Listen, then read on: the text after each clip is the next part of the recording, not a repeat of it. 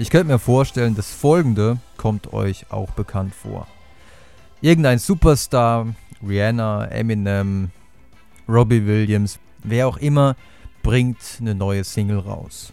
Und ihr hört die Single zum ersten Mal im Radio und denkt euch, pff, das ist so ein Brei, das ist nichts Neues. Von diesem Musiker bin ich eigentlich viel bessere Sachen gewöhnt. Und da es aber Robbie Williams ist, wird dieser Song, obwohl ihn viele am Anfang nicht besonders gut finden, im Radio hoch und runter gespielt. Und nach einiger Zeit hört ihr den Song wieder im Radio und ihr denkt euch, hm, am Anfang fand ich den ja eigentlich nicht so toll, aber mittlerweile gar nicht so schlecht eigentlich. Und das ist der ganz große Bonus, den die schon erfolgreichen Künstler haben. Der ganz große Bonus, den sie haben, ist der Mere Exposure Effekt. Zum einen sind sie als Person permanent in den Medien präsent. Zum anderen wird ihre Musik, auch wenn sie teilweise gar nicht so toll ist, andauernd gespielt. Und je häufiger wir sie hören, desto angenehmer klingt sie in unseren Ohren. Dass das wohl wirklich so ist, konnten Spooner und Kollegen schon im Jahr 2004 zeigen in ihrer Studie Liking and Memory for Musical Stimuli as a Function of Exposure. Erschien im Journal of Experimental Psychology, Learning, Memory and Cognition. In ihrer Studie haben sie drei Experimente durchgeführt, wovon ich euch jetzt mal nur Experiment 3 vorstellen möchte, an dem insgesamt 60 Studenten teilnahmen. Diese Probanden hörten ganz kurze und einfache Tonfolgen, die nur aus sieben Tönen bestanden. Die Präsentationshäufigkeit dieser Tonfolgen variierte. Also manche wurden viermal eingespielt, manche 16, manche sogar 64 Mal.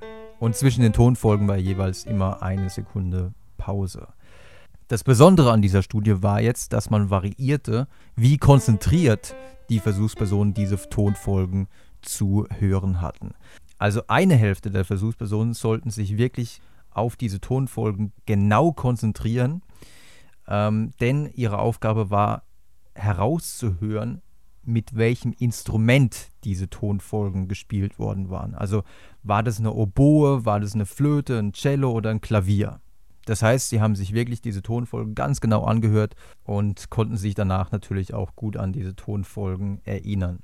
Die andere Hälfte der Versuchspersonen hörte diese Tonfolgen nur nebenbei. Das heißt, sie konnten sich gar nicht auf die Tonfolgen konzentrieren, denn sie hörten auf dem anderen Ohr, also sie haben Kopfhörer getragen, auf dem einen Ohr hörten sie also diese Tonfolgen und auf dem anderen Ohr hörten sie ein Hörbuch. Und zwar war das das Hörbuch The Green Mile von Stephen King. Sie waren aber nicht nur durch das Hörbuch an sich abgelenkt, sondern sie sollten auch noch eine, ja im Grunde eine Konzentrationsaufgabe bewältigen, die da lautete, immer wenn der Erzähler von dem Hörbuch das Wort und oder das Wort the, also das englische Wort für Daddy das, sollst du eine Taste am Computer drücken. Außerdem, als wenn das nicht schon genug wäre, sollten die Versuchspersonen alle Buts zählen. Also das englische Wort für aber. Also nochmal, stellt euch vor, ihr hört auf dem linken Ohr diese Tonfolgen und auf dem rechten Ohr hört ihr das Hörbuch und ihr sollt jeweils eine Taste drücken, wenn ihr das Wort and und das Wort the hört und wenn das Wort but äh, genannt wird, dann sollt ihr das mental mitzählen. Warum hat man das gemacht? Man wollte eine Situation herstellen, die zum Beispiel dem Nebenbei-Rezipieren von Musik in einer Bar oder in einer Disco oder beim Autofahren entspricht. Eine Situation, bei der man abgelenkt ist und man aber so quasi hintenrum immer wieder Musik hört. Im Ergebnis zeigte sich, dass die Versuchspersonen dieser abgelenkten Gruppe, als sie dann im Nachhinein gefragt wurden, ja, hör dir mal diese Tonfolge an, was hältst du denn von dieser Tonfolge, dass diese Gruppe die Tonfolgen, die sie sehr viel häufiger gehört hatten, nämlich 64 Mal, diese Tonfolgen fanden sie im Durchschnitt deutlich besser als Tonfolgen, die sie zum Beispiel nur viermal oder auch gar nicht gehört hatten.